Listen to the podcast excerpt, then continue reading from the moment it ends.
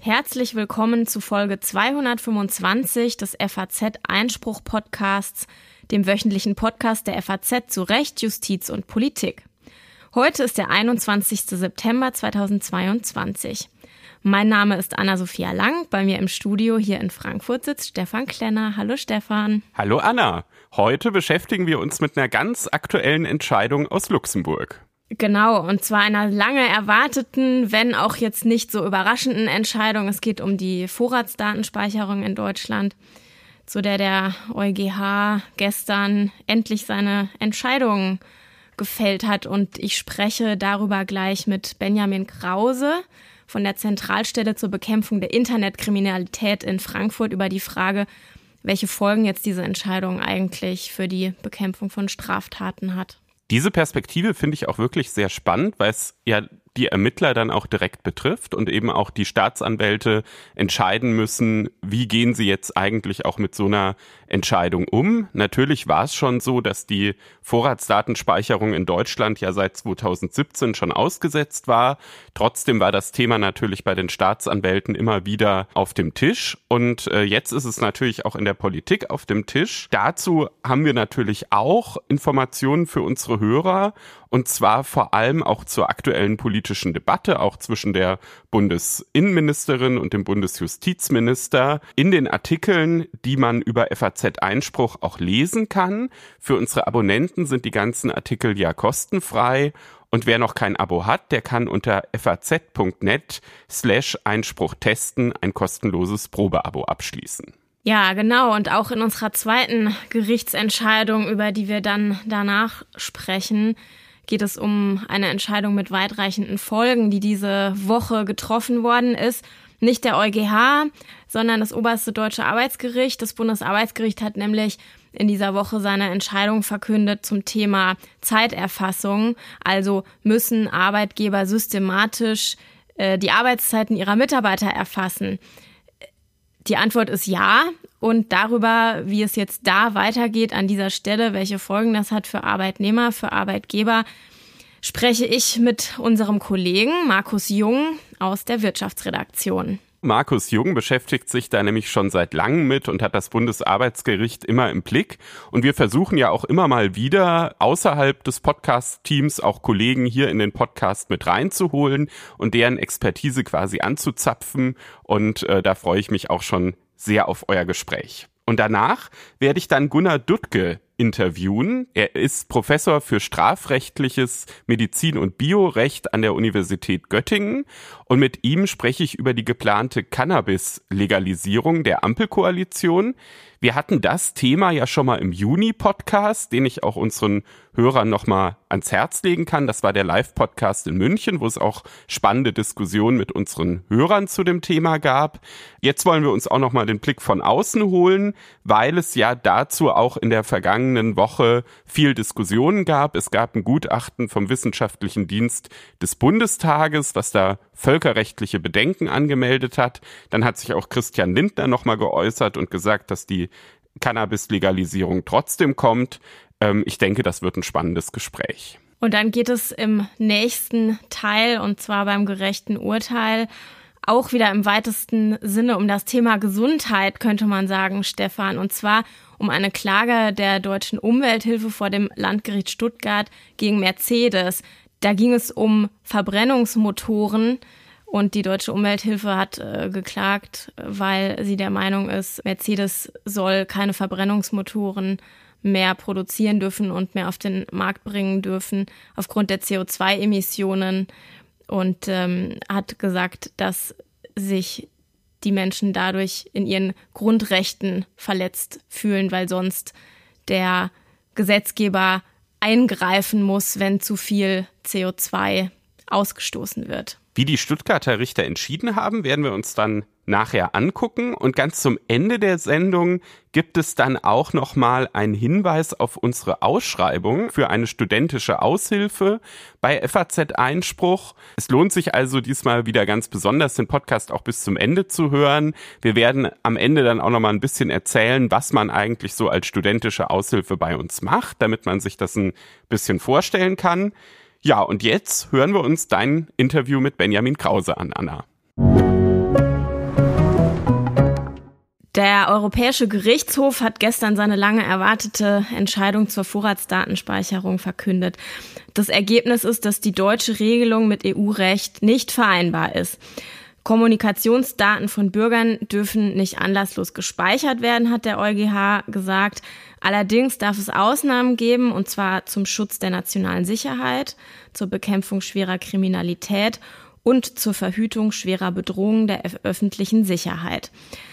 Was das jetzt heißt, konkret und wie es weitergeht für die deutschen Sicherheitsbehörden, darüber spreche ich jetzt mit Benjamin Krause, Oberstaatsanwalt bei der Zentralstelle zur Bekämpfung der Internetkriminalität in Frankfurt. Hallo, Herr Krause, schön, dass Sie da sind. Hallo. Herr Krause, so wirklich überrascht hat Sie das Urteil wahrscheinlich nicht, wenn Sie sich anschauen, was der EuGH schon in den Jahren zuvor für Entscheidungen zum Thema Vorratsdatenspeicherung getroffen hat. Das stimmt, wir haben das eigentlich genau so erwartet. Wir sind überhaupt nicht überrascht über diese Entscheidung. Man konnte das ja anhand der Anträge des Generalanwalts schon so ein bisschen vorhersehen. Nichtsdestotrotz bin ich aber einerseits zufrieden, dass es jetzt dieses Urteil gibt mit den von Ihnen schon genannten Ausnahmen. Manchmal ist es auch so, dass ich denke, vielleicht wäre eine noch klarere Entscheidung besser gewesen, weil ja jetzt ganz offensichtlich die rechtspolitische Diskussion wieder anfängt. Und für uns als Strafverfolgungsbehörden gibt es eigentlich nichts Schlimmeres als Unklarheit, genauso wie die letzten Jahre. Und ich hoffe, dass es jetzt zeitnah trotzdem, trotz den vielen Optionen, eine klare Regelung gibt. Was wäre denn eine noch klarere Entscheidung des EuGH gewesen? Ja, das wäre sicherlich keine gute Entscheidung für uns gewesen, indem der EuGH vielleicht gesagt hätte, ähm, gar nichts, auch keine Speicherung, keine anlasslose Speicherung von IP-Adressen. Das ist für uns schon ganz wichtig, aber das wäre dann eben eine solche klare Entscheidung gewesen, dass wir nicht jetzt beispielsweise langen rechtspolitischen Streit haben, vielleicht irgendeine Regelung bekommen, die dann wieder von den Unternehmen angefochten wird und in vielleicht zehn Jahren sprechen wir wieder über die nächste Entscheidung des Europäischen Gerichtshofs. Ich denke, das wäre die denkbar schlechteste Lösung für uns Strafverfolgungsbehörden, weil wir brauchen schlichtweg klare Regelungen, an denen wir unsere Ermittlungen ausrichten können. Die haben sie ja bisher auch nicht gehabt. Eigentlich gab es ja theoretisch gesprochen die Vorratsdatenspeicherung in Deutschland, nur sie war ausgesetzt aufgrund dieser Klagen und das Bundesjustizministerium hat immer gesagt, man will jetzt einfach diese EuGH-Entscheidung abwarten. Und Sie sagen jetzt, jetzt hängen Sie halt weiter in, die, in der Luft, bis es eine Entscheidung des Gesetzgebers gibt. Ja, es ändert sich jetzt erstmal nichts, das stimmt, sondern wir müssen jetzt so weitermachen wie bisher. Das war natürlich auch so, dass wir ja Strafverfolgung betreiben konnten, auch ähm, wie bei meiner Dienststelle Strafverfolgung von Internetkriminalität, aber eben alles andere als effektiv. Ähm, dadurch, dass wir keine klaren Regelungen hatten, wir nicht wussten, welche Unternehmen speichern denn IP-Adressen, wenn ja, wie lange, das war völlig unklar. Das hat dazu geführt, dass wir immer wieder sinnlose oder zumindest erfolglose Anfragen stellen mussten. Das hat doch relativ viel Ressourcen auch gebunden, obwohl wir wussten, naja, in vielen Fällen werden diese Anfragen ins Leere gehen. Das heißt, so werden wir jetzt natürlich weitermachen. Aber nichtsdestotrotz wäre es eben so wichtig, dass es klare, einheitliche Regelungen gibt, damit die Ermittlungen, die wir durchführen, ja, zielgerichteter erfolgen können, klarer sind und nicht so viele erfolglose Ermittlungen immer wieder angestoßen werden müssen. Können Sie mal beschreiben, explizit in Bezug auf die Vorratsdatenspeicherung, wie das in Ihrem Alltag als Strafverfolger aussieht. Die Zentralstelle zur Bekämpfung der Internetkriminalität hat ja zum Beispiel ganz viel mit ähm, Ermittlungen wegen Kinderpornografie und wegen sexuellen Missbrauchs von Kindern zu tun weil sie da die Zuständigkeit hat, die örtliche, wenn man nicht genau weiß, wo sich Straftaten zugetragen haben. Und auch wenn es viele Beschuldigte gibt in solchen Verfahren, landet das erstmal bei Ihnen, bei der ZIT. Das heißt, sie haben damit ganz, ganz viel Erfahrung und die, die Kinderpornografie und, und der sexuelle Missbrauch ist auch immer so das Paradebeispiel, wenn man bei der Vorratsdatenspeicherung darüber spricht, warum die auch Nutzen haben kann. Aber wenn Sie das mal für unsere Hörer ganz greifbar machen, wie da für Sie die Problematiken sind, wenn Sie ermitteln und Sie dann eben nicht weiterkommen. Wie sieht das aus bei Ihnen? Unsere Aufgabe ist es immer, das haben Sie vollkommen richtig beschrieben, in allen möglichen Bereichen der Internetkriminalität immer zunächst einmal die Identifizierung von unbekannten Tatverdächtigen. Das heißt, wir sehen, ob im Bereich der Kinderpornografie, der Hasskriminalität im Netz oder des Drogenhandels über das Internet, also in allen Bereichen sehen wir irgendwelche Kennungen, irgendwelche Profile, irgendwelche Accounts im Netz, die irgendetwas strafrechtsrelevantes gemacht haben. Und unsere Aufgabe ist immer die Identifizierung der Personen. Und da stellen sich die Fragen eigentlich immer gleich. Die Frage ist, welche Ermittlungsansätze habe ich? Wenn wir jetzt ein Beispiel der Kinderpornografie nehmen, welcher E-Mail-Nutzer hat beispielsweise Kinderpornografie verteilt oder welcher Nutzer eines sozialen Netzwerks, ein anderes Beispiel, hat irgendwelche volksverhetzenden Beiträge geteilt, dann ist es immer wieder die gleiche Frage der Identifizierung. Und da gibt es eigentlich immer die gleichen Ermittlungsschritte, auch nämlich man versucht anzufragen bei den Providern, also den E-Mail-Providern oder den sozialen Netzwerken, was habt ihr für Daten? Und die geben uns dann manchmal die sogenannten Registrierungsdaten. Das sind dann beispielsweise die Namen, die Personalien, die man angegeben hat, aber die werden nicht verifiziert. Das heißt, ich kann mich als Donald Duck aus Entenhausen oder unter anderen Fantasienamen anmelden. Diese Daten sind also oftmals nicht werthaltig. Und dann ist der nächste Schritt und eben der wesentlich validere Ermittlungsschritt zu fragen, mit welcher Internetverbindung hat sich der Nutzer denn zuletzt angemeldet. Und das ist genau die IP-Adresse. Und da beginnt das Problem, an dem die mangelnde Vorratsdatenspeicherung sich auswirkt. Derzeit ist es so, wenn wir so eine IP-Adresse der Internetverbindung bekommen, dann speichern die Internetzugangsdienstanbieter in Deutschland so, wie sie wollen. Manche speichern gar nichts, manche wenige Tage, manche bis zu sieben Tagen.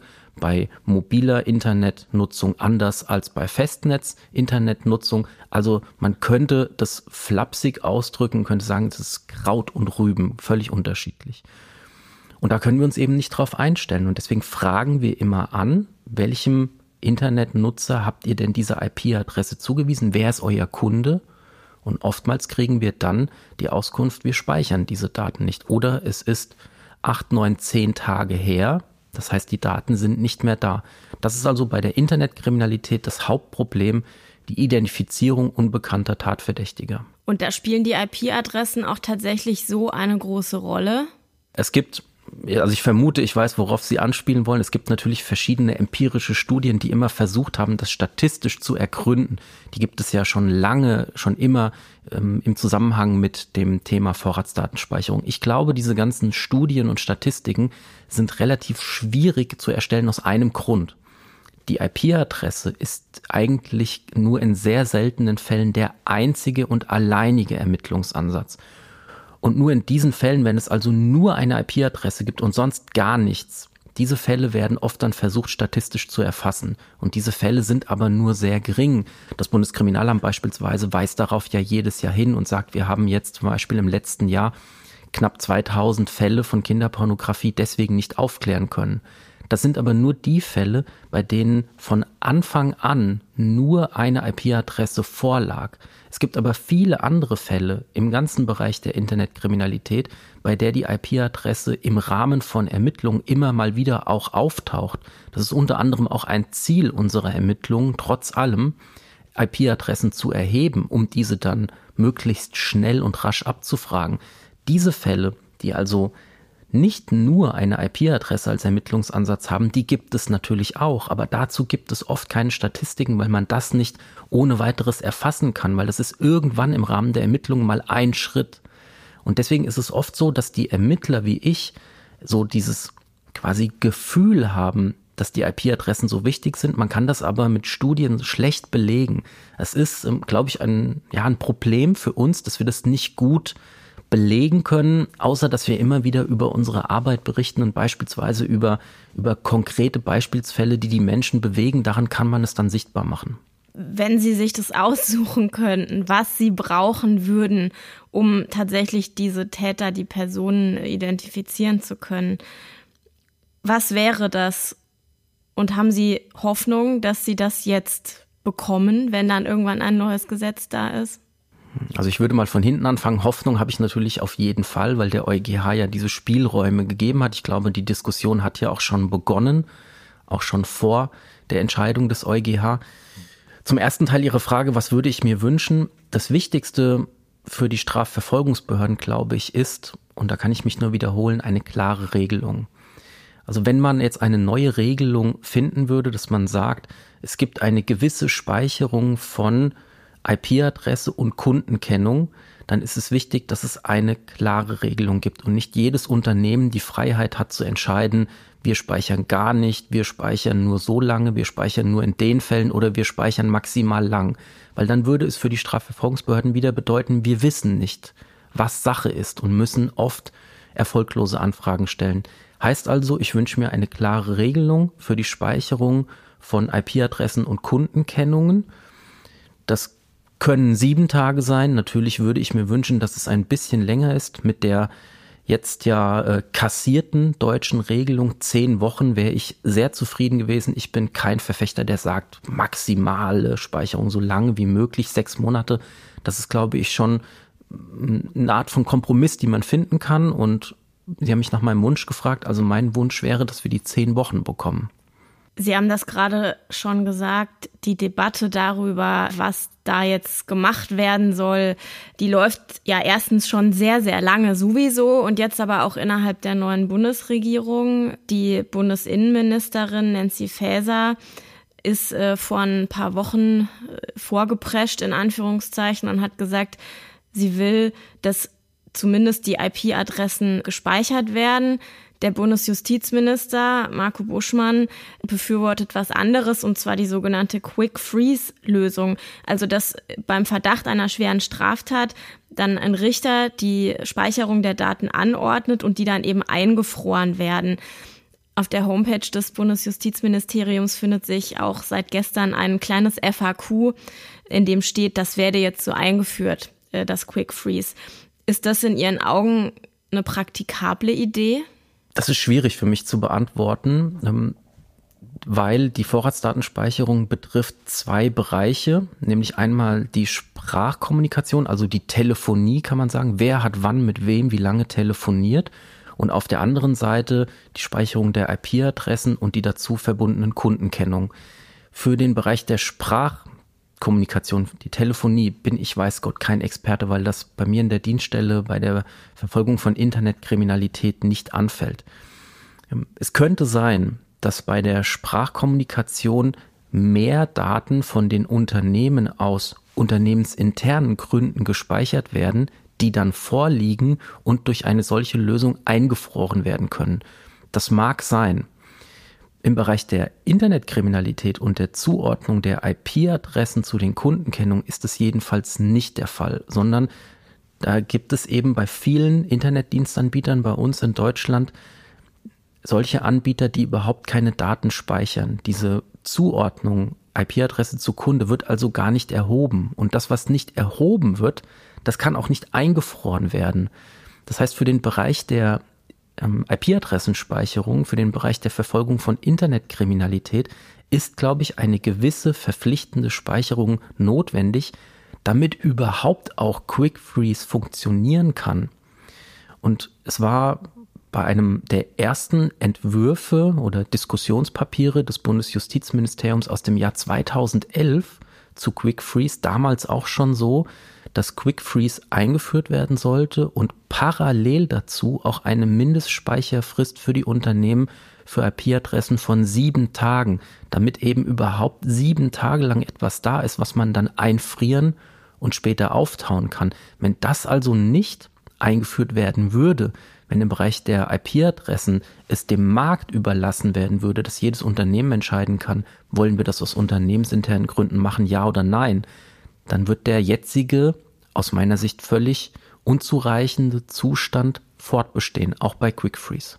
Sie müssen ja als Strafverfolger, wenn Sie dann irgendwann einen Beschuldigten identifiziert haben und ein Verfahren eingeleitet haben und eine Anklage erhoben haben und die wird zugelassen und die Sache geht vor Gericht, müssen Sie ja Belege vorlegen.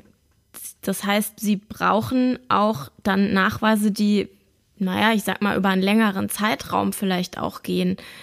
Reicht Ihnen dann sowas überhaupt, wenn Sie nur aus einem sehr kurzen Zeitraum vielleicht irgendwelche Daten haben, auf die Sie sich stützen können? Ja, das ist letztlich die Diskussion, dass man eine Abwägungsentscheidung treffen muss. Also wie viel Freiheit wollen wir haben vor staatlicher Speicherung, wie viel Sicherheit wollen wir haben.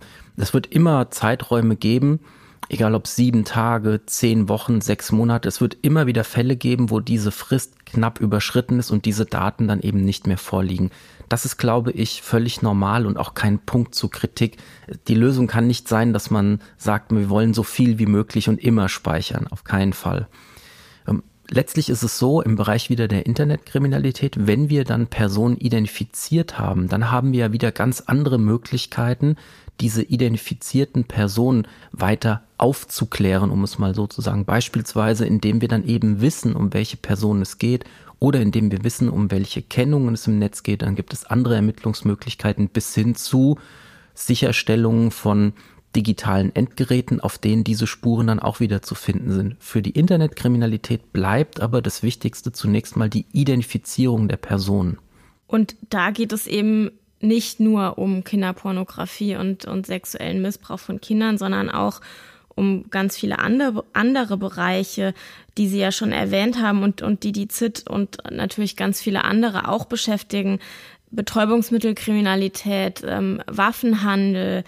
Ich denke jetzt auch an entschlüsselte Kryptodienste zum Beispiel, auch in diesen ganzen anderen Bereichen kommen ja deutsche Ermittler immer wieder an ihre Grenzen und sind dann angewiesen darauf, dass es Hinweise gibt von Strafverfolgungsbehörden aus anderen Ländern zum Beispiel oder von NGOs oder ähnlichem, die, die sich in dem Bereich dann betätigen. Müssen wir eigentlich also unseren Blick auch ausdehnen über den sexuellen Missbrauch von Kindern hinaus auf ganz vielfältige andere Bereiche der Kriminalität, die ja auch immer stärker im Internet stattfinden? Also das wäre mir ganz wichtig, weil ich glaube, dass diese Diskussion zumindest teilweise immer mit diesem Argument, es geht um den Kindesmissbrauch, weil das ein Thema ist, was Menschen bewegt und was offensichtlich genutzt wird, um Überzeugung damit zu bilden. Mir ist es wichtig, diese Debatte auch ein Stück weit zu versachlichen und deutlich zu machen, es gibt natürlich diese Fälle, aber nicht nur. Es gibt auch ganz viele andere Bereiche der Internetkriminalität, von denen die Bürgerinnen und Bürger betroffen sind, sei es ähm, Betrug im Internet, sei es Hasskriminalität im Internet, Beleidigungen, Bedrohung, sei es der Drogenhandel insgesamt. Und alle diese Fälle muss man aus unserer Sicht meiner Dienststelle oder aus meiner persönlichen Sicht auch in den Blick nehmen, um sagen zu können, was wollen wir denn für eine Freiheit im Netz haben auf der einen Seite und wie viel Sicherheit brauchen wir, wie viel Möglichkeiten sollen die Strafverfolgungsbehörden haben.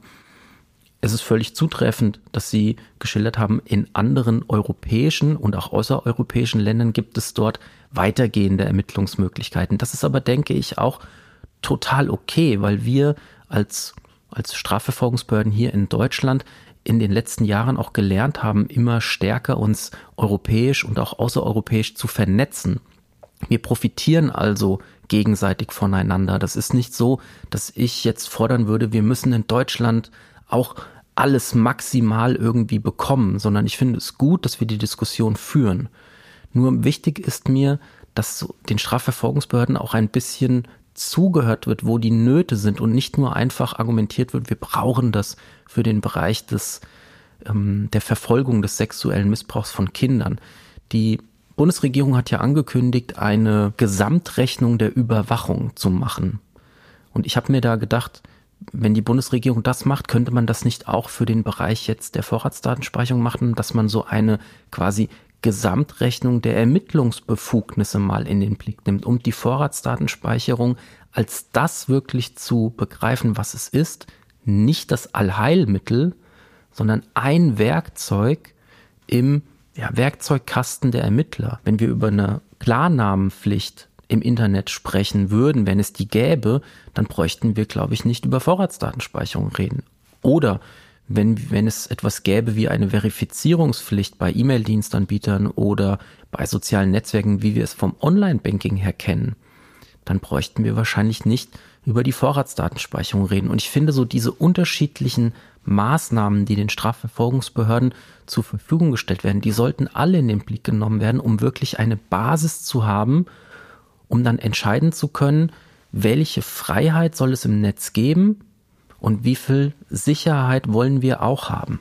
Das wäre natürlich eine sehr viel größere und eine sehr viel langwierigere Diskussion, die man da führen würde, die man wahrscheinlich im Grunde führen muss. Denn dieses Thema Straftaten im Internet wird ja immer, immer größer und der Ruf dagegen etwas zu tun, wird auch immer größer, weil es immer mehr Menschen gibt, die davon betroffen sind. Das würde natürlich aber auch bedeuten, dass es dann mehrere Gesetzgebungsverfahren bräuchte, oder? Ja, Sie sprechen etwas an, was wir seit, seit Jahren uns wünschen, dass so die Ermittlungsmaßnahmen der Strafverfolgungsbehörden so insgesamt in den Blick genommen werden. Bislang ist es ja so gewesen, dass und das ist ja auch positiv, einzelne Maßnahmen geschaffen worden sind, einzelne moderne Ermittlungsmöglichkeiten, aber so ein Gesamtwurf quasi, so ein gesamter Durchblick der Ermittlungsmöglichkeiten in der Strafprozessordnung ist bislang nicht durchgeführt worden. Das ist wahrscheinlich auch unrealistisch, so ehrlich muss man sein. Es ist, glaube ich, nicht zu erwarten. Nichtsdestotrotz würden wir als Praktiker gerne darauf hinweisen, dass das natürlich immer wieder notwendig ist. Auf der anderen Seite muss man sagen, macht das einen gewissen Reiz meiner persönlichen Tätigkeit auch aus, weil ich als Staatsanwalt in diesem Bereich immer wieder vor der Frage stehe, es gibt moderne technische Ermittlungsmaßnahmen und ich muss immer wieder schauen, sind die auch unter der, auf der Grundlage dieser oftmals analog gedachten Gesetze überhaupt zulässig?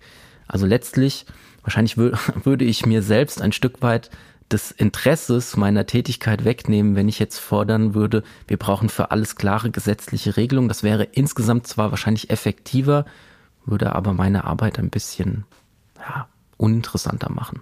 Haben Sie denn das Gefühl, dass die Kriminellen den Strafverfolgern, also ihnen voraus sind mit dem, was sie im Netz so alles machen können? Ich glaube, das kann man nicht pauschal beantworten. Es gibt ja zum Glück immer noch Personen, die wir identifizieren können. Insgesamt ist es so, dass die Strafverfolgung immer so ist, dass wir hinterherlaufen. Es gibt ja oft das, das Beispiel des Hase und Igels. Natürlich ist das bei uns auch so. Ich glaube aber, dass man da unterscheiden muss bei den verschiedenen Bereichen der Internetkriminalität. Es gibt sicherlich technisch sehr versierte Täter, die alles darauf ausrichten, um unerkannt zu bleiben, die uns technisch sicherlich auch überlegen sind, obwohl wir die letzten Jahre aufgeholt haben. Das ist wahrscheinlich insbesondere in dem Bereich der Cybercrime im engeren Sinne so, also wenn es um automatisierte Schadsoftwareangriffe geht.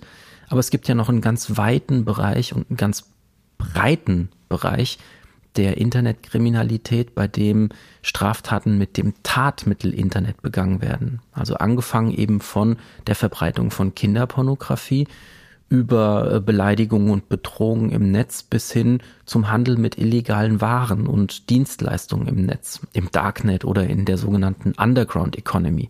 Dort ist es nicht so, nach unserer Erfahrung, dass dort immer so technisch versierte Täter aktiv sind, sondern man könnte sagen, Personen wie, ja, wie du und ich, wie man so schön sagt, die einfach das Internet nutzen.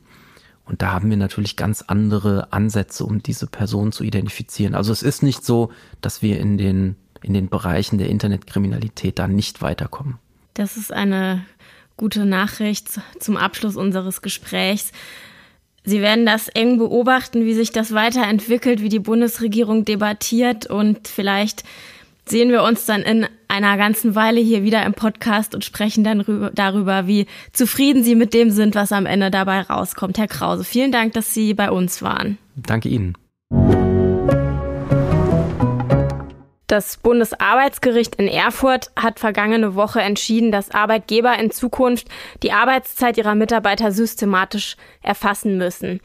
Die Reaktionen darauf waren sehr gemischt, aber worin sich alle einig waren, war, dass die Entscheidung weitreichende Folgen haben wird.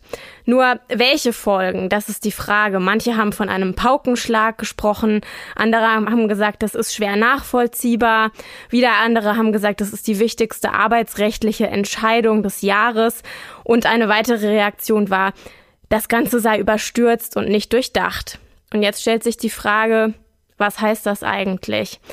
Und darüber spreche ich jetzt mit meinem Kollegen Markus Jung. Markus, schön, dass du da bist. Hi, grüß dich. Vielen Dank für die Einladung, Anna. Markus, auch bisher hat es ja schon bestimmte Verpflichtungen gegeben für Arbeitgeber, die in diese Richtung gegangen sind.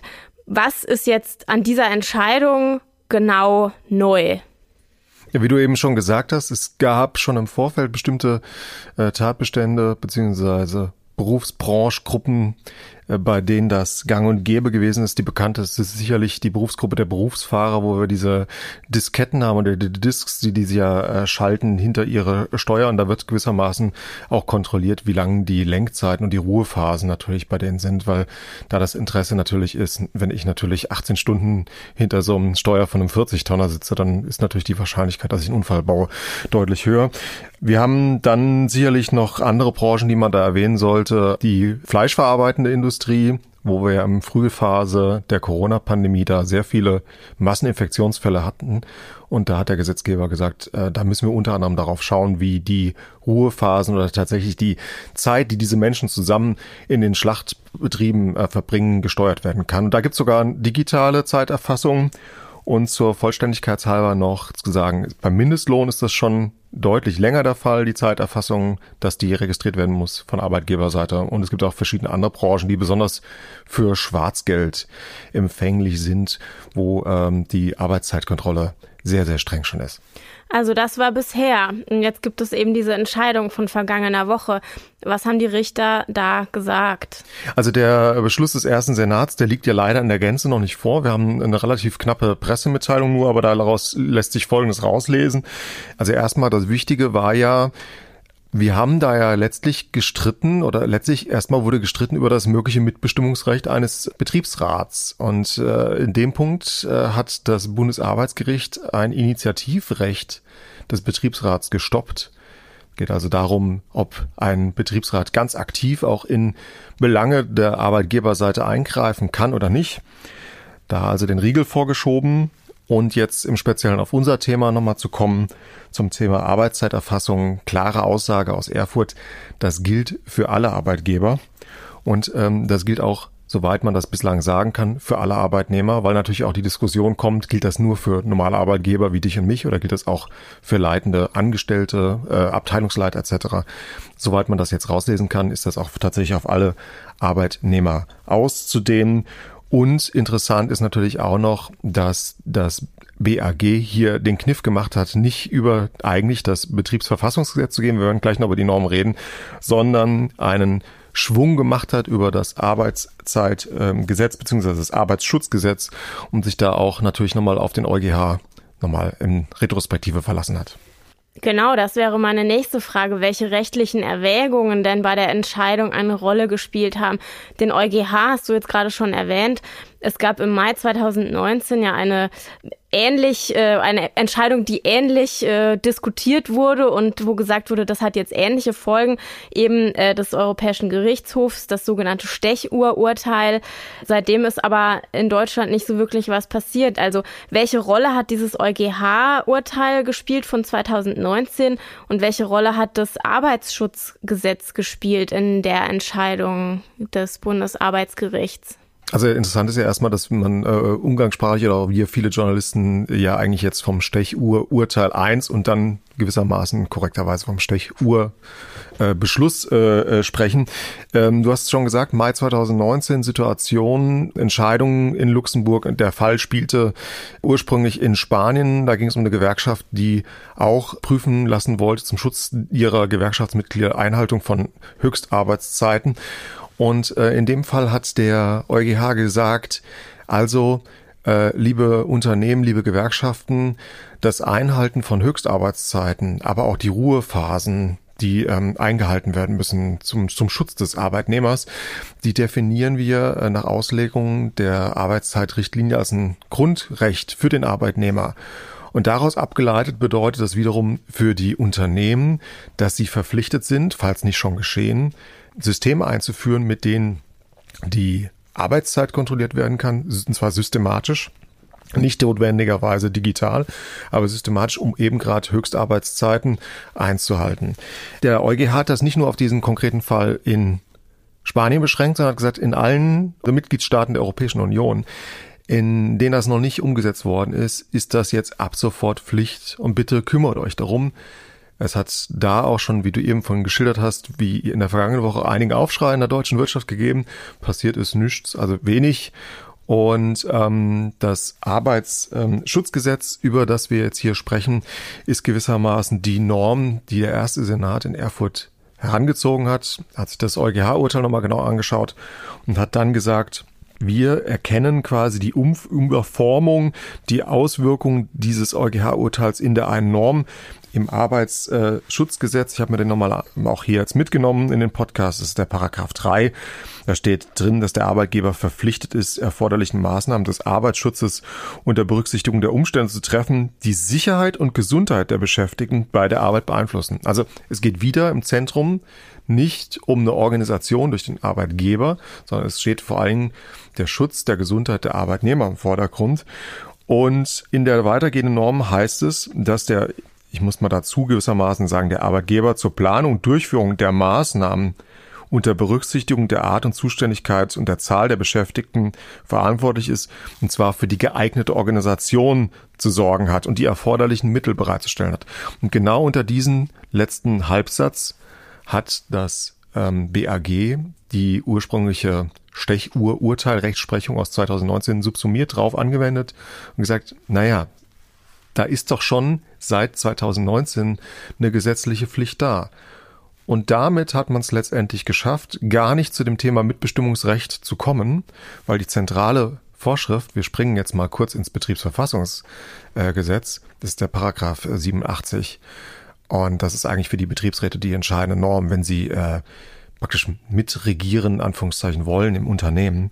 Der kommt aber hier gar nicht zum Tragen, weil die Norm nicht angewendet wird, wenn es irgendwo anders eine gesetzliche Pflicht gibt. Damit scheidet die Mitbestimmung schon aus, weil wie gesagt, das BAG hier über das Arbeitsschutzgesetz gegangen ist. Genau, und das ist jetzt eben das ganz andere, was dabei rausgekommen ist, als so mancher Beobachter das erwartet hatte, der gedacht hatte, okay, es gibt jetzt vielleicht eine Entscheidung zum, äh, zur Mitbestimmung von, von Betriebsräten und jetzt ist was ganz anderes bei rausgekommen.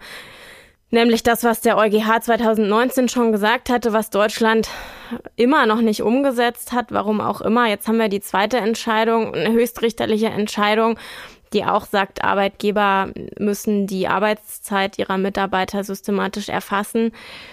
Das ist jetzt natürlich schon eine Sache, wo man sich fragen kann, wie sieht das jetzt alles aus, wenn wir über die Vertrauensarbeitszeit zum Beispiel sprechen wo eben gerade das nicht stattfindet und äh, wo Arbeitgeber ihren Mitarbeitern die Flexibilität äh, geben, selbst zu entscheiden, wann und in welcher Zeit sie die Aufgaben erfüllen, die sie erfüllen müssen. Und das hat ja viele positive Seiten. Und da sind jetzt die Befürchtungen groß, dass diese Entscheidung aus Erfurt das Ende der Vertrauensarbeitszeit bedeutet. Ist das so aus deiner Sicht? Also erstmal kann ich die Befürchtung nachvollziehen, weil viele Berufsgruppen ja gerade im Eindruck der letzten zwei Jahre sehr profitiert haben. Auch wir als Journalisten vom Thema Vertrauensarbeitszeit. Das ist natürlich in bestimmten Branchen einfach nicht üblich und nicht notwendig, dass, dass es stattfindet. Gerade in der verarbeitenden Industrie ist das schwierig zu, zu, zu bewerkstelligen.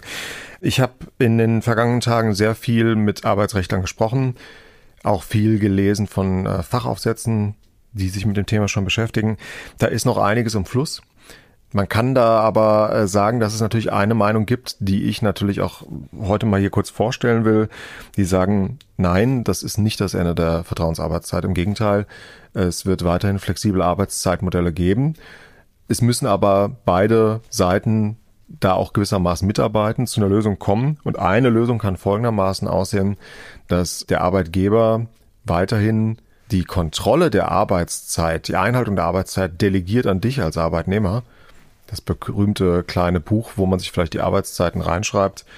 Und das soll soweit zulässig sein, dass man sich das aufschreibt und der Arbeitgeber oder der Chef dann nach und nach oder zeitweise eine Stichprobe durchführt. Das soll Stand jetzt ausreichend sein, nach einer Meinung. Da sind wir wieder beim Thema, dass es noch keine schriftlichen Entscheidungsgründe gibt aus Erfurt.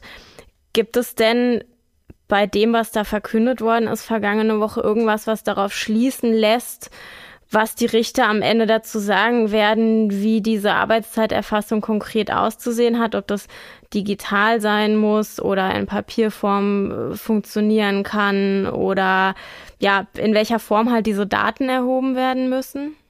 Also auch da, der Beschluss äh, ist ja noch nicht da, wie du gesagt hast. Die Information, die wir haben, ist keine Vorgabe durch den ersten Senat, weitgehend Möglichkeiten, da selbstgestalterisch tätig zu werden für die Unternehmensseite.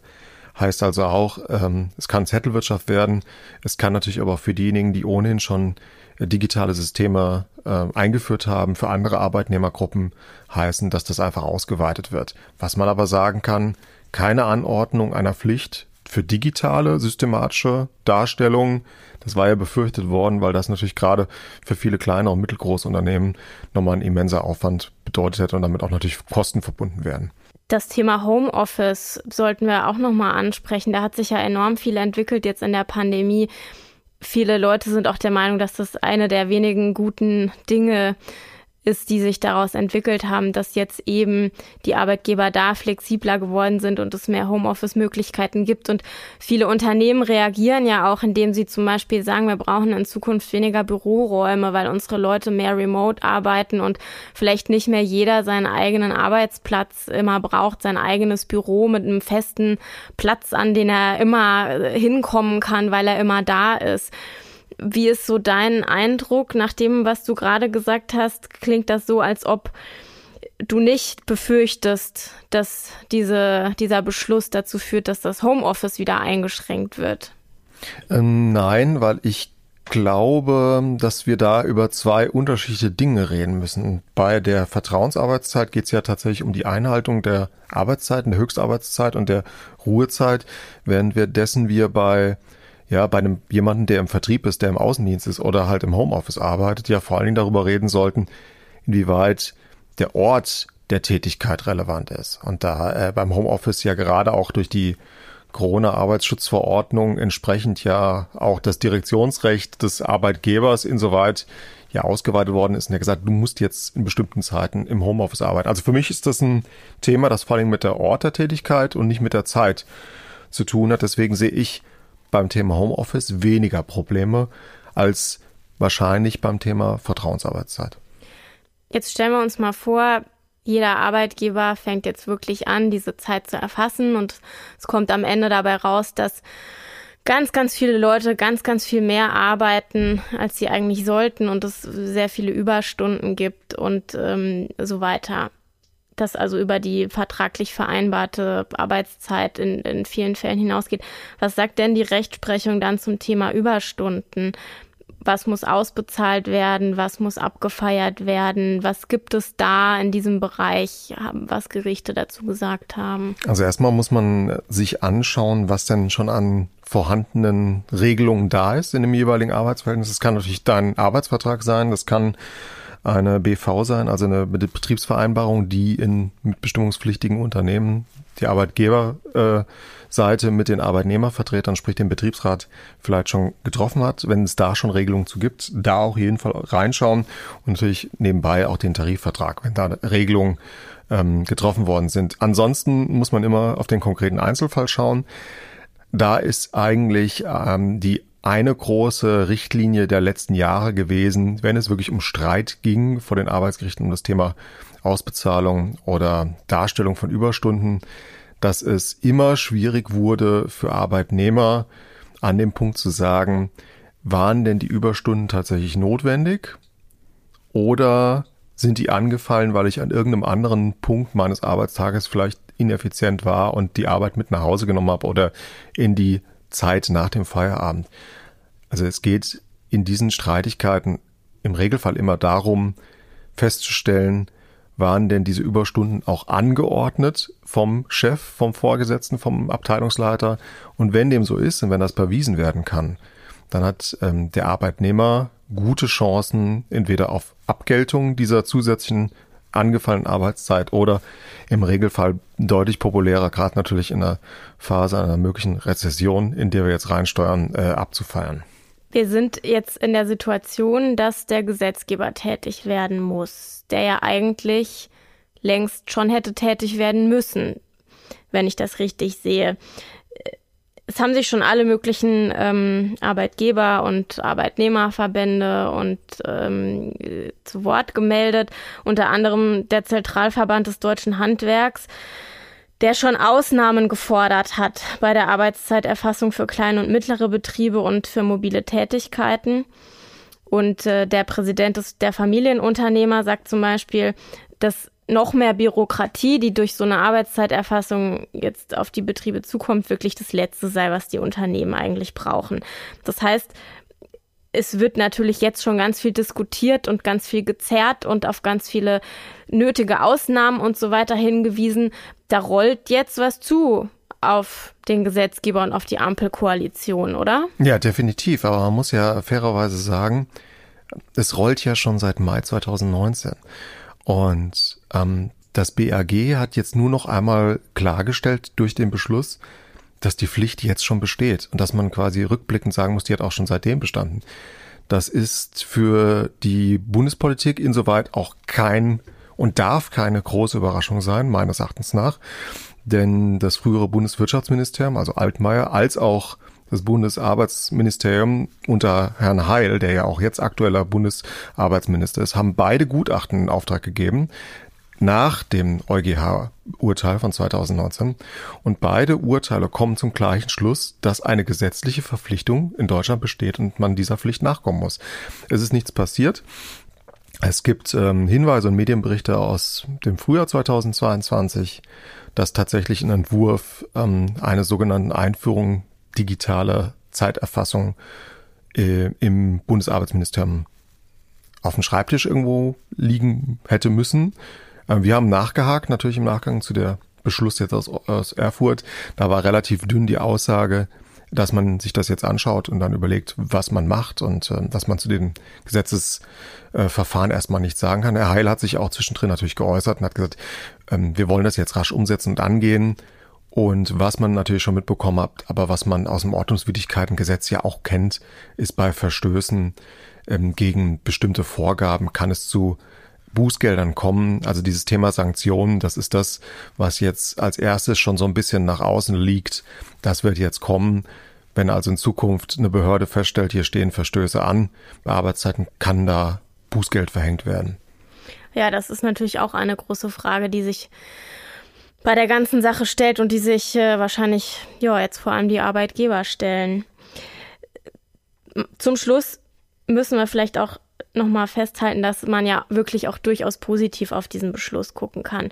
Die Präsidentin des Bundesarbeitsgerichts und Vorsitzende des ersten Senats, der diese Entscheidung getroffen hat, Inken Gallner, hat davon gesprochen, äh, dass, Zitat, Zeiterfassung auch Schutz vor Fremdausbeutung und Selbstausbeutung sei. Das muss man ja auch mal festhalten. Ja, ganz klar. Ich meine, sie bezeichnet sich ja selbst also, ab das in einem anderen Podcast gehört, von Hause aus als Arbeitszeitrechtlerin. Also sie ist dem Arbeitsschutz schon sehr wohl, äh, steht dem wohlgesonnen gegenüber. Und ähm, das ist Ausdruck dessen, dass man A, den Einfluss vom Unionsrecht und Europarecht auf deutsches Arbeitsrecht absolut nicht unterschätzen kann, unterschätzen darf.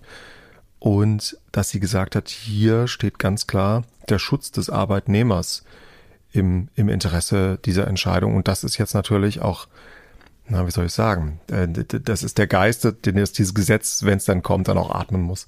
Insofern schon auch eine nicht ganz so schlechte Nachricht für Arbeitnehmer in Deutschland. Markus, vielen Dank, dass du heute bei uns warst. Vielen Dank für die Einladung. Danke. Die Ampel hat in ihrem Koalitionsvertrag versprochen, die kontrollierte Abgabe von Cannabis an Erwachsene zu Genusszwecken zu lizenzieren. Dieses Versprechen hat in der vergangenen Woche ein bisschen für Aufregung gesorgt.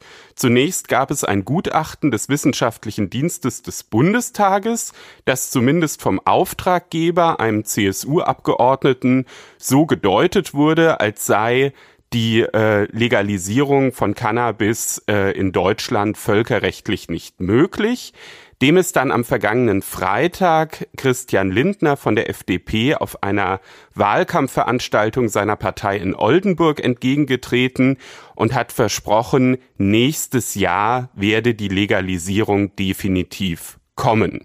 Wir wollen das zum Anlass nehmen, uns jetzt ein bisschen ähm, schlau zu machen, ob das rechtlich funktioniert und wie auch die strafrechtlichen Hintergründe der ganzen Sache zu bewerten sind. Und dazu begrüße ich jetzt Professor Gunnar Duttke. Er ist Professor für strafrechtliches Medizin und Biorecht an der Georg-August-Universität in Göttingen. Guten Morgen, Herr Professor Duttke. Guten Morgen, Herr Dr. Klenner. Herr Professor Duttke, äh, nach Daten der Bundeszentrale für gesundheitliche Aufklärung haben über 24 Prozent der 18 bis 25-Jährigen in den vergangenen zwölf Monaten Cannabis konsumiert. Dieser Konsum ist nicht strafbar, allerdings der Anbau, Erwerb und Besitz von Cannabis auch in kleinen Mengen. Warum bestraft der Staat etwas, was für viele junge Menschen zum Leben dazugehört? Ich würde sagen, das liegt im Kern natürlich daran, dass der Suchtstoffgebrauch ganz generell etwas ist, was wir gesamtgesellschaftlich als nicht wünschenswert ansehen. Und das hängt wiederum sehr damit zusammen, dass ich spreche jetzt über Drogen allgemein, äh, Drogenkonsum, jedenfalls wenn er zum Dauerkonsum sich entwickeln sollte, gesundheitliche Risiken vielfältiger Art mit sich bringt und wir zusätzlich auch bei Cannabis davon ausgehen müssen, dass jedenfalls der Dauergebrauch, vor allem dann, wenn es eben Jugendliche oder Jungerwachsene oder gar ältere Kinder betrifft, absehbar äh, schädigende Wirkungen entfaltet.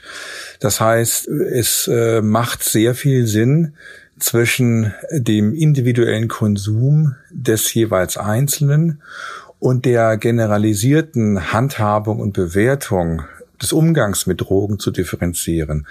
Also man mag, äh, wie ich es ja auch für richtig halte, äh, beim Konsum des Einzelnen zurückhaltend und milde sein, bis zu einem gewissen Grade. Aber eine ganz andere Frage ist, ob die Zugänglichkeit von, von risikobehafteten Suchtstoffen generell toleriert oder sogar gesamtgesellschaftlich gefördert werden soll. Sie sprechen jetzt generell von Suchtstoffen, da muss man aber ja sagen, dass Alkohol akzeptiert ist und ja auch erworben werden kann und da all diese Dinge nicht unter Strafe stehen. Wie passt das zusammen? Ja, das ist ein typisches Pseudo-Argument aller Befürworter einer Legalisierung. Zunächst ist natürlich sehr richtig, der Alkoholkonsum ist gesundheitsschädlich. Jedenfalls dann, wenn er nicht ganz in engen Grenzen und nur eben ganz gelegentlich betrieben wird. Und auch da gilt natürlich die Devise, je jünger, umso schädlicher. Und selbstverständlich kann man diesen Vergleich ziehen und äh, ist dann auch berechtigt die Frage, äh, warum diskutieren wir so intensiv über die Legalisierung oder eben nicht Legalisierung von Cannabis, wenn jeder zumindest Volljährige ganz sicher auch harten, harten Alkohol aus dem Supermarkt kaufen kann und wir zusätzlich wissen, dass natürlich auch Jüngere äh, mittelbar an so an, also an Alkoholgetränken äh, herankommen. Äh, da muss man ganz ehrlicherweise sagen, ähm, zu Alkohol äh, haben wir offensichtlich seit langem versagt. Ja, also eigentlich wäre natürlich die Folgedebatte wichtig, wie können wir auch die Prävention und die Beschränkung des Zugangs für Alkoholprodukte ja sicherstellen, die Beschränkung sicherstellen. Äh, dass diese Debatte nicht geführt wird, ist dann insofern inkonsequent. Das äh, würde ich auch so sehen. Wir müssten also viel, viel stärker darauf achten, dass insbesondere eben die gleiche Klientel nicht Alkoholiker in, in, die, in die Hände bekommt. Aber auch hier bleibt es ja im Ergebnis die gleiche Fragestellung. Ist es denn wünschenswert, wenn wir junge Leute ähm, am Wochenende volltrunken durch die Gegend äh, schwanken oder fallen sehen, also bis hin zu den Exzessen des Komasaufens, das alles ist weder für die betreffenden Einzelnen noch für die äh, Allgemeinheit wünschenswert. Und man kann also nicht argumentieren, wie es die Legalisierungsbefürworter tun, äh, weil wir äh, beim Alkohol äh, letztlich so lasche Vorgaben haben, müssen wir im Sinne der Gleichbehandlung das bei Cannabis auch betreiben. Äh, ein Schuh wird daraus, wenn man die Sache umkehrt. Äh, wenn Gesundheitsschutz das zentrale Ziel ist, dann können wir Cannabis nicht freigeben zu Freiheitskonsumszwecken und müssen natürlich in der Konsequenz auch viel, viel stärker als bisher über den Alkohol nachdenken. Würden Sie dann auch dieses scharfe Schwert des Strafrechts, was ja jetzt bei Cannabis äh, angewandt wird, auch für Alkohol anwenden wollen? Ähm, ich würde es jedenfalls nicht von vornherein ausschließen.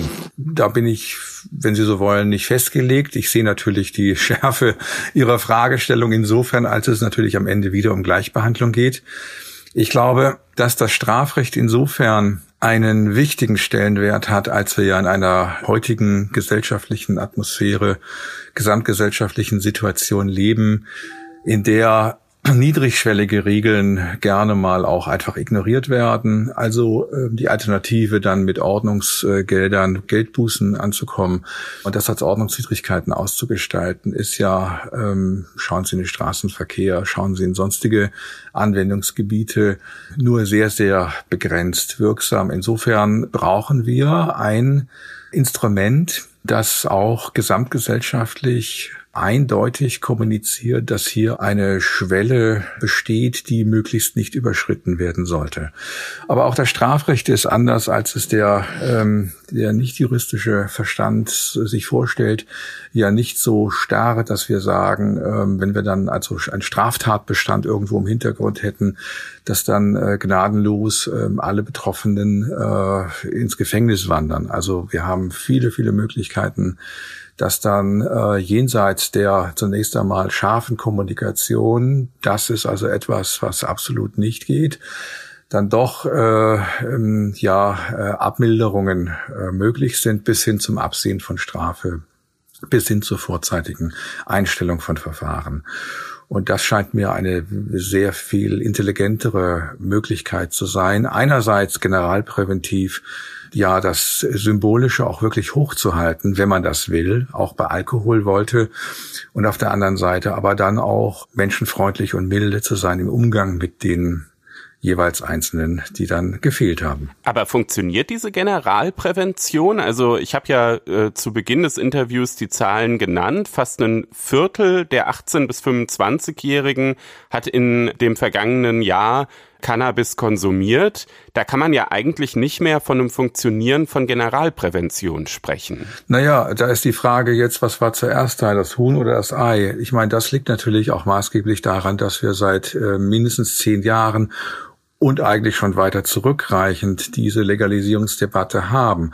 Wenn wir einerseits das, das Recht sozusagen für sich so bestehen lassen, aber alle Welt und natürlich auch maßgebliche Vertreterinnen und Vertreter der Politik und äh, sonstigen äh, auch der Wissenschaften sich ins Fernsehen stellen und sagen, das ist alles inakzeptabel, unverhältnismäßig, freiheitslimitierend und dieses Recht muss verändert werden, ich meine, wir leben nicht äh, auf dem Mond. Das Recht äh, in seiner Wirkkraft ist natürlich davon abhängig, dass es auch in der gesellschaftlichen Wirklichkeit gelebt wird und auch sozusagen so kommuniziert wird. Und wenn es also von verschiedenster Seite her, auch von Interessengruppierungen, dann eben auch ideologisch geframed, ähm, also ständig sozusagen die die Richtigkeit der Rechtslage äh, nachdrücklich in Frage gestellt wird, dann ist natürlich klar, dass sich auch die ähm, Jung, Jugendlichen äh, und äh, ja im Grunde alle innerhalb der Gesellschaft fragen, ist das nicht eigentlich der Cannabiskonsum etwas, was ich auch tun könnte, nur weil das Verbot, weil das Verbot ja eigentlich das Problem ist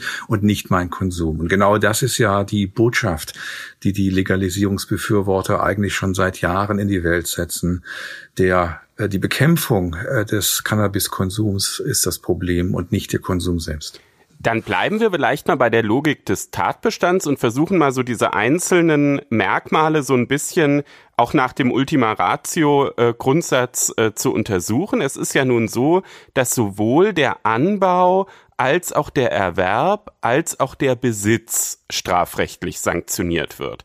Da habe ich mich so ein bisschen gefragt, selbst wenn man jetzt ihrer Argumentation folgt, Ist es beim Besitz nicht so ein Stück weit eine Vorverlagerung der Strafbarkeit? Also ist nicht eigentlich Anbau und Erwerb äh, schon ausreichend zu sanktionieren? Warum muss man auch den Besitz sanktionieren? Der Besitz ähm, als Tatbestandsmerkmal ist sicherlich die weitest mögliche Vorverlagerung der Strafbarkeit, da haben Sie völlig recht, und ist unter dem Stichwort Ultima Ratio des Strafrechts äh, besonders strenge ähm, kritische Beleuchtung nach Maßgabe der Verhältnismäßigkeit staatlichen Strafens sicherlich besonders argwöhnisch ähm, zu prüfen. Man muss überhaupt die gesamten Regelungen zum ähm, ähm, zum Stich, zum Thema Drogen muss man im Grunde sehen danach, dass, dass ähm, ob das jetzt auf der völkerrechtlichen Ebene ist oder eben auf der nationalen, dass die Gesetzgeber hier möglichst also erst einmal keine Schutzlücke im Sinne jetzt des Gesundheitsschutzes lassen wollten und insofern konsequent bleiben wollten. Wenn man das, je nachdem, wie streng man jetzt das Ultima Ratio-Prinzip tatsächlich operationalisieren wollte, dann kann man natürlich das Tatbestandsmerkmal Besitz mit Fug und Recht bezweifeln. Ich würde allerdings einen Satz ergänzen, dann dagegen halten, dass wir diese Strenge bei der Handhabung des Ultima Ratio-Prinzips ja sonst in vielen anderen modernen Kriminalitätsbereichen und dem, was der Gesetzgeber eben im Strafrecht tut, ja nicht erkennen können. Das heißt, die Vorverlagerung ähm, von, von strafrechtlichen Zugriffs äh, wird ja gerade äh, vom modernen Gesetzgeber in ganz anderen Bereichen geradezu systematisch betrieben. Und da spricht niemand von, ähm, das ist äh, illegitim wegen Verstoßes des Ultima Ratio-Prinzips, sondern das ist, natürlich geht es da um äh, fremdschädigende Kriminalität, ist geradezu erwünscht, dass man möglichst frühzeitig auch den strafrechtlichen Zugriff ermöglicht. Können Sie da ein Beispiel nennen, woran Sie da denken, wo das der Gesetzgeber ähm, an anderer Stelle macht?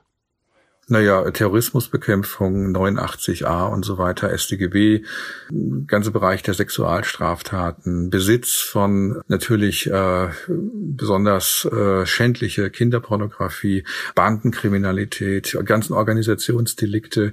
Also das alles ist ja im Grunde schon seit zurückreichend bis zu den 80er Jahren des letzten Jahrhunderts, ist ja ein, ein genereller Trend, der der moderne Strafgesetzgebung die Grenzlinien zwischen strafloser Vorbereitung und äh, strafbarem Tun teilweise drastisch ins Vorfeld zu verlagern. Oft gar nicht, äh, um tatsächlich dann ja diese vorverlagerte Tat nur zu ahnden, sondern um letztendlich auch den Strafverfolgungsorganen im Prozessrecht überhaupt die Möglichkeiten äh, der Informationsgewinnung zu geben, also durch Zwangsmaßnahmen, heimliche Ermittlungsmaßnahmen, die ja ihrerseits in, in der Strafprozessordnung immer oder häufig dann an einen Straftatenkatalog angeknüpft sind. Und wenn man natürlich dann äh, möglich machen will, dass heimliche Ermittlungen stattfinden in bestimmten kriminellen Milieus, dann muss man eben auch entsprechende Vorverlagerungstatbestände schaffen, so dass man dann eben ausweisen kann, hier ist schon der Zugriff berechtigt.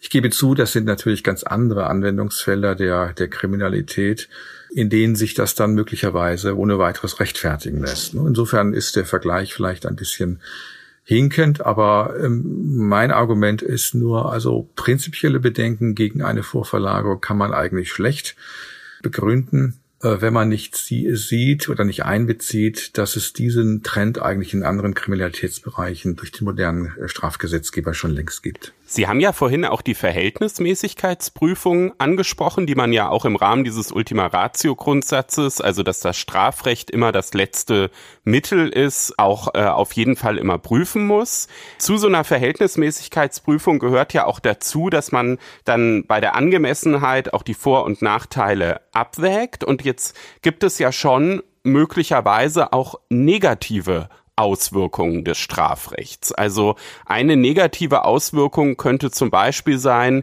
dass sich ähm, Leute, die Hilfe brauchen, weil sie zum Beispiel Cannabis abhängig sind, aus Angst vor einer strafrechtlichen Sanktionierung dann eben keine Hilfe holen.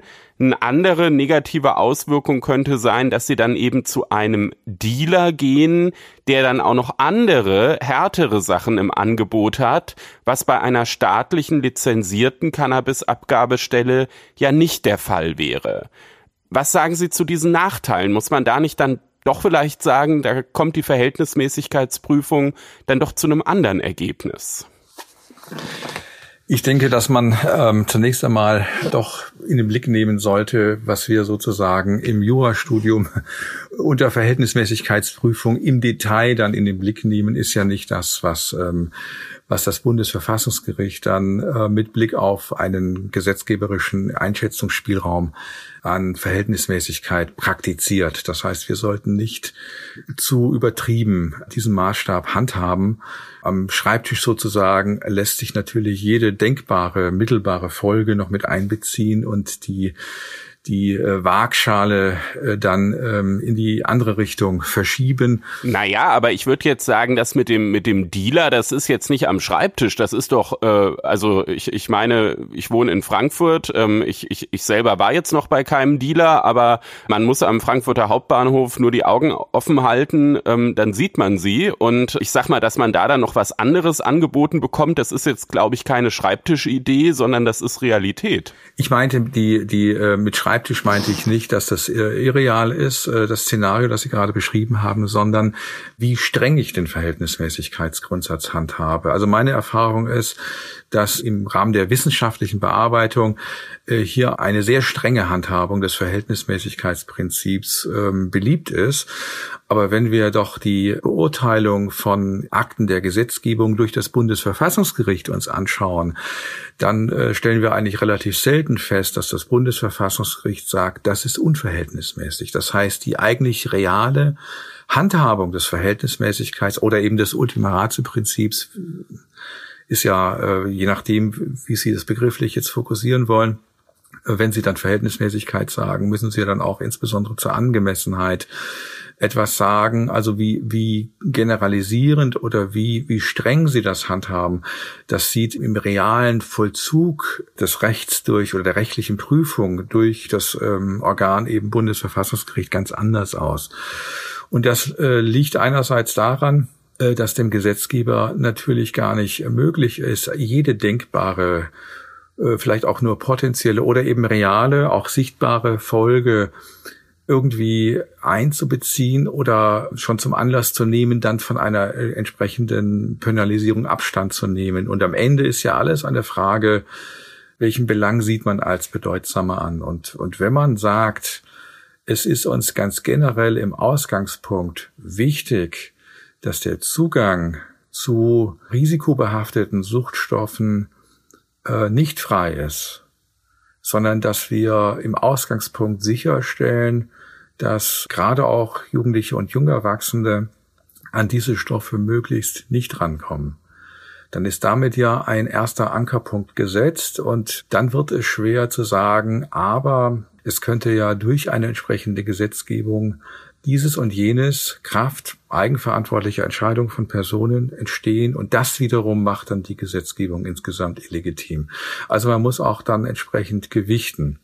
Wenn also ein suchtstofferkrankter Jugendlicher Auswege sucht und sich dann auf andere Weise selbstgefährdend verhält, dann ähm, ist das natürlich eine mittelbare Folge, aber andererseits, was ist dann wichtiger?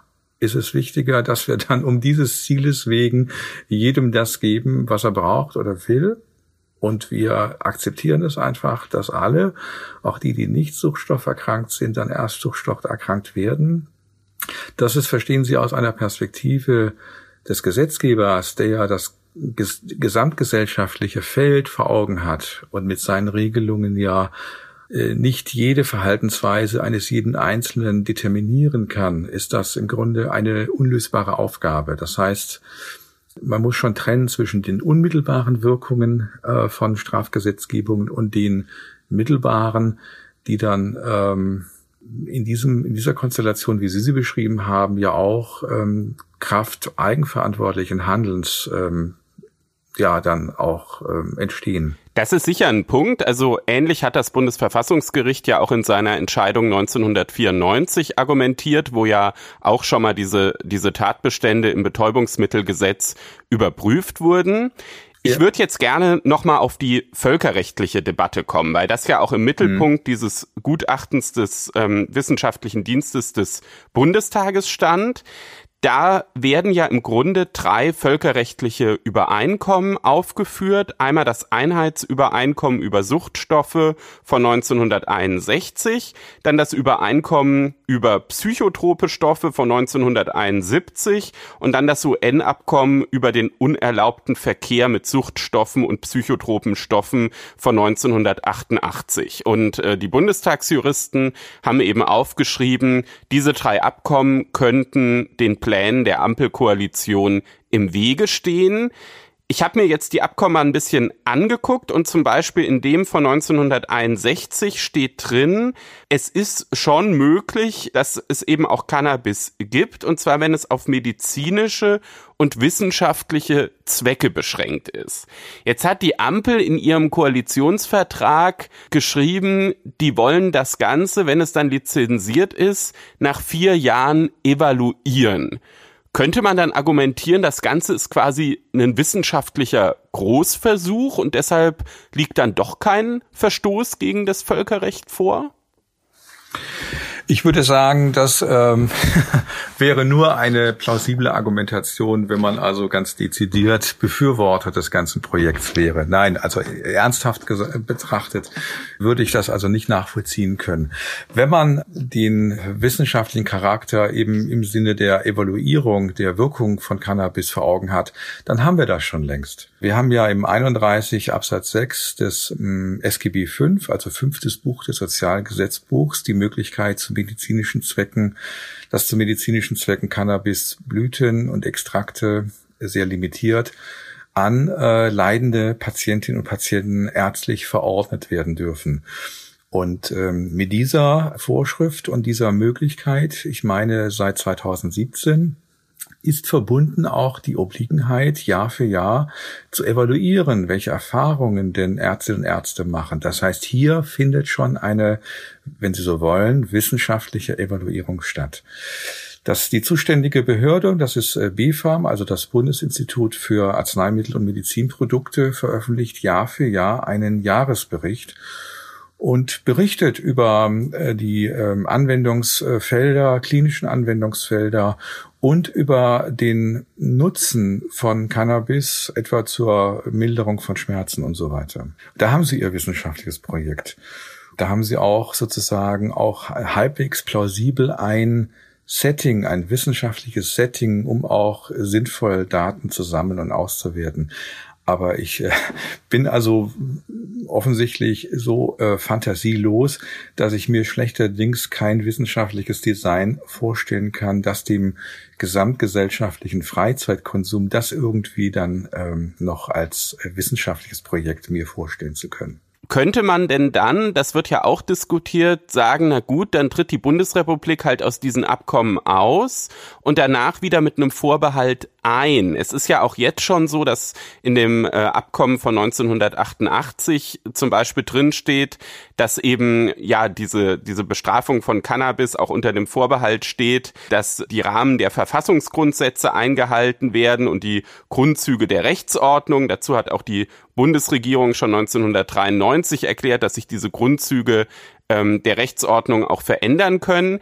Also glauben Sie, dass man quasi mit so einem neuen Vorbehalt, so einem Austreten und dann wieder Eintreten, dann um diese völkerrechtliche Klippe herumkommt? Ich würde mal so sagen. Generell finde ich es wichtig, dass diese völker- und europarechtliche Ebene überhaupt mal in die Debatte einbezogen wird. In der Vergangenheit ähm, äh, die insbesondere aus der aus der Richtung der Fraktion Bündnis 90 die Grünen ist ja sind ja Ansätze zu einer gesetzlichen Regulierung liegen ja schon ein paar Jahre zurück. Und äh, ich kann mich nicht erinnern, dass das also zu jener Zeit schon im Blick war, dass das vielleicht äh, also die Frage äh, akut war wie ist denn überhaupt unser Handlungsspielraum äh, aus der Perspektive des Völker- und Europarechts? Insofern ist es gut und richtig, dass diese Dimension überhaupt mal jetzt ähm, debattiert wird.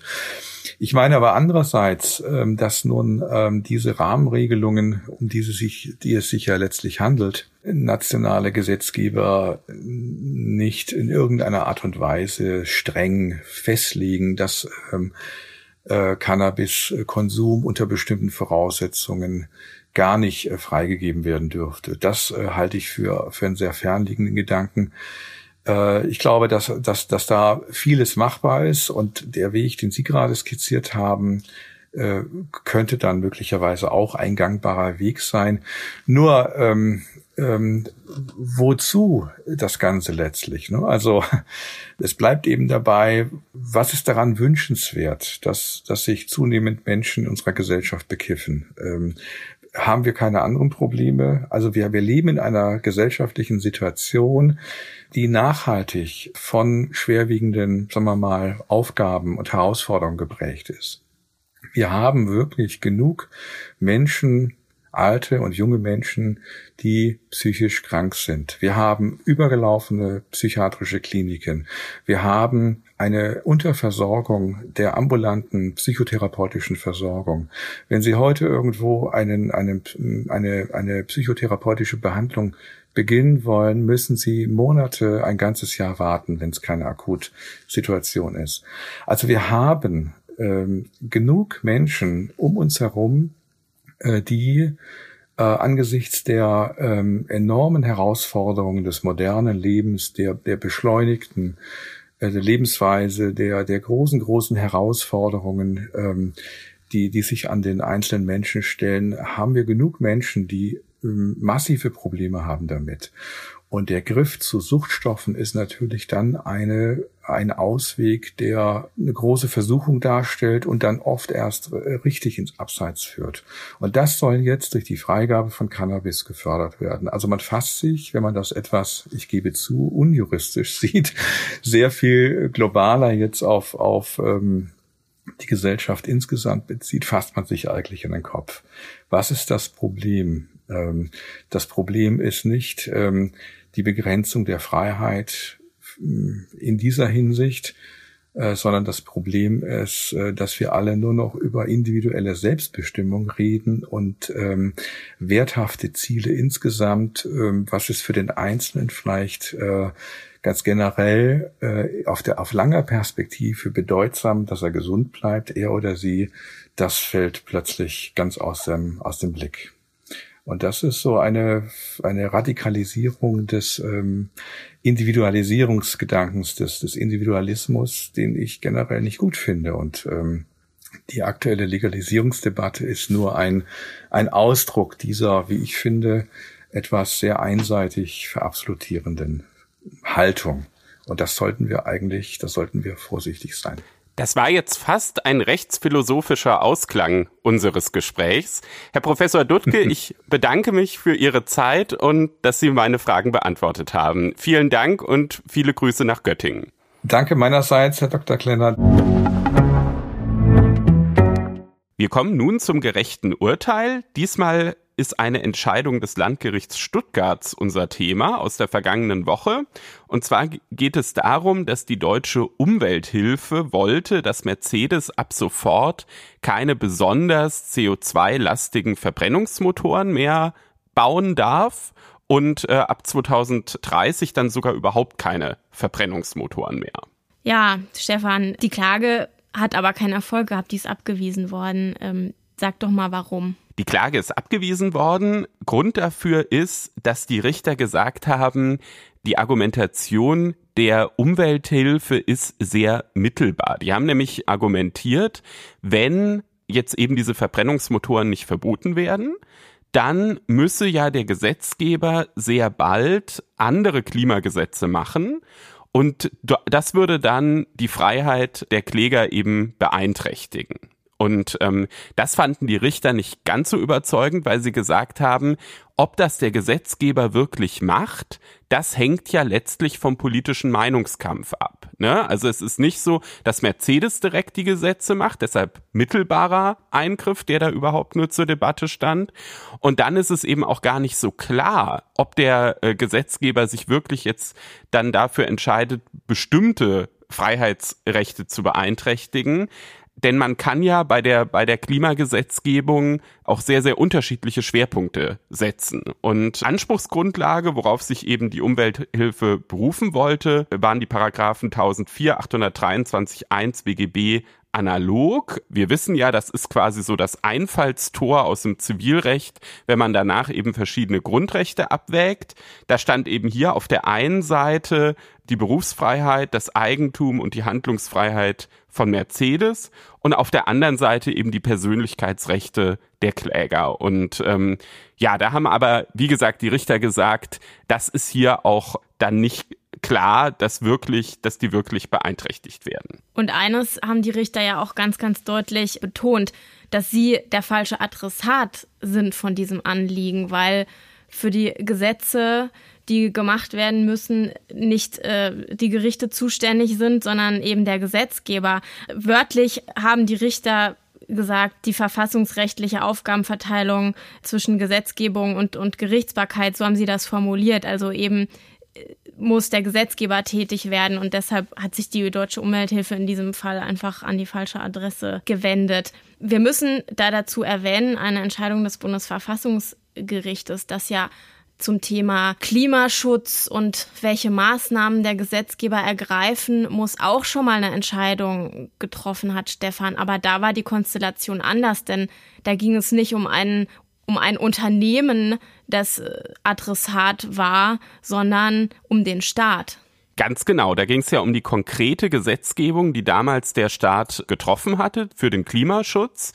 Und da war es ja in der Tat so, dass das Bundesverfassungsgericht dem Gesetzgeber auch so ein bisschen auf die Finger gehauen hat, zumindest bei einem Punkt. Da war es ja so, dass der Gesetzgeber die Idee hatte, die Reduktion weiterer CO2-Mengen ab dem Jahr 2030 erst im Jahr 2025 zu entscheiden. Das war damals so ein politischer Kompromiss.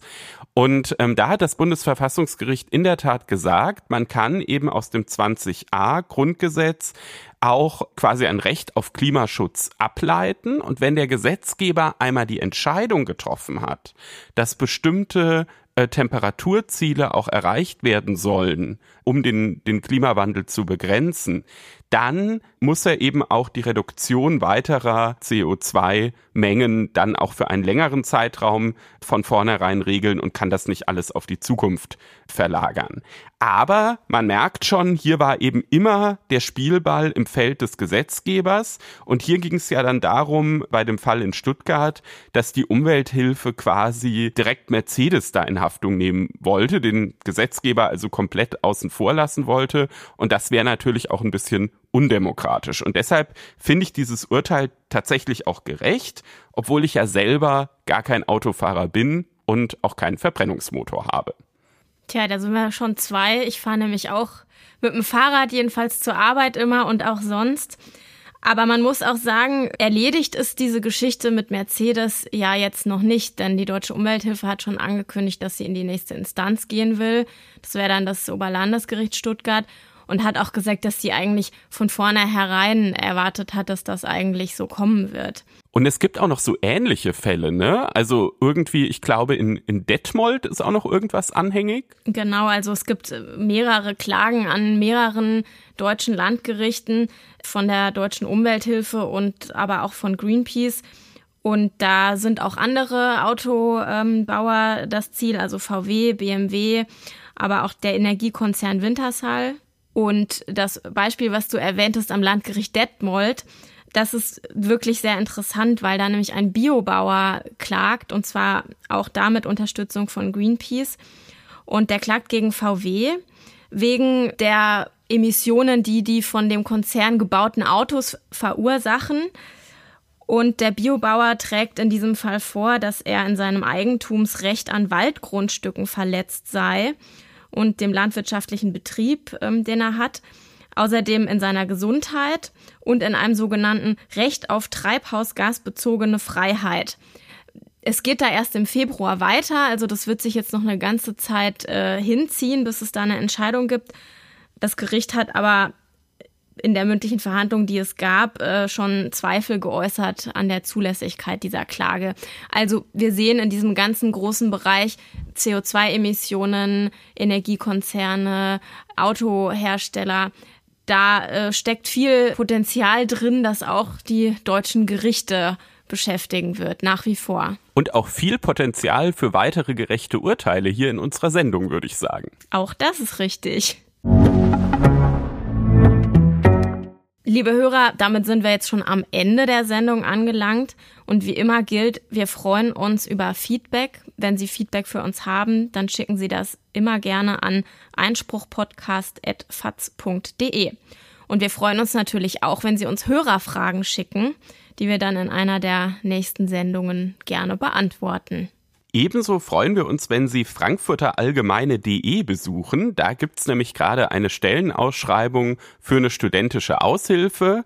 Ich habe jetzt schon von einigen Hörern auch äh, Mails bekommen, die dann gefragt haben, na ja, was ist denn jetzt eigentlich so eine studentische Aushilfe? Was macht die denn genau? Die sichtet vor allem die FAZ des nächsten Tages auf juristische Inhalte und speist dann diese juristischen Inhalte bei FAZ Einspruch ein. Denn FAZ Einspruch, das Magazin, was ja ein Online-Magazin ist, besteht quasi aus zwei Teilen. Einmal Einspruch-Exklusivartikeln, um die vor allem ich mich kümmere und auch viele unserer Gastautoren. Und zum anderen eben auch die normalen Inhalte der FAZ, die mit Jura zu tun haben. Und falls also unter unseren studentischen Hörern jemand schon immer mal gerne die FAZ des nächsten Tages im Voraus lesen wollte und außerdem ein bisschen Zeit hat und Lust mit uns zu arbeiten, der kann sich dann gerne bewerben. Weitere interessante Informationen gibt's da natürlich auch zum Referendariat. Und zum Schluss haben wir für Sie noch etwas, wenn Sie sehr spontan sind und gerne Last Minute planen. Es gibt nämlich wieder einen Live-Podcast von FAZ Einspruch und zwar an diesem Freitag, also übermorgen. Der wird aufgezeichnet in Aachen und dabei werden sein Reinhard Müller und Stefan Klenner. Und sie werden über das Thema sprechen, Frieden durch oder gegen das Völkerrecht mit interessanten Gästen. Und zwar wird dabei sein die Vizepräsidentin des Europäischen Parlaments, Katharina Barley, und außerdem die Juraprofessoren Paulina Starsky und Reinhard Merkel. Und wer nochmal ganz genau wissen will, wo er da hin muss und wie er sich anmelden kann und wann es losgeht und so weiter und wann man da sein sollte, kann einfach in dem Faznet-Artikel hier in diesem Podcast nachgucken. Da stehen alle nötigen Informationen drin. Da kann man sich dann anmelden und dabei sein. Wir freuen uns über alle, die wir oder eher Stefan, du und Herr Müller dann dort kennenlernen dürfen. Und für heute bedanken wir uns fürs Zuhören und wünschen Ihnen allen eine schöne Woche. Auch von mir eine schöne Woche und bleiben Sie Einspruch treu. Vielleicht sehen wir uns ja übermorgen in Aachen.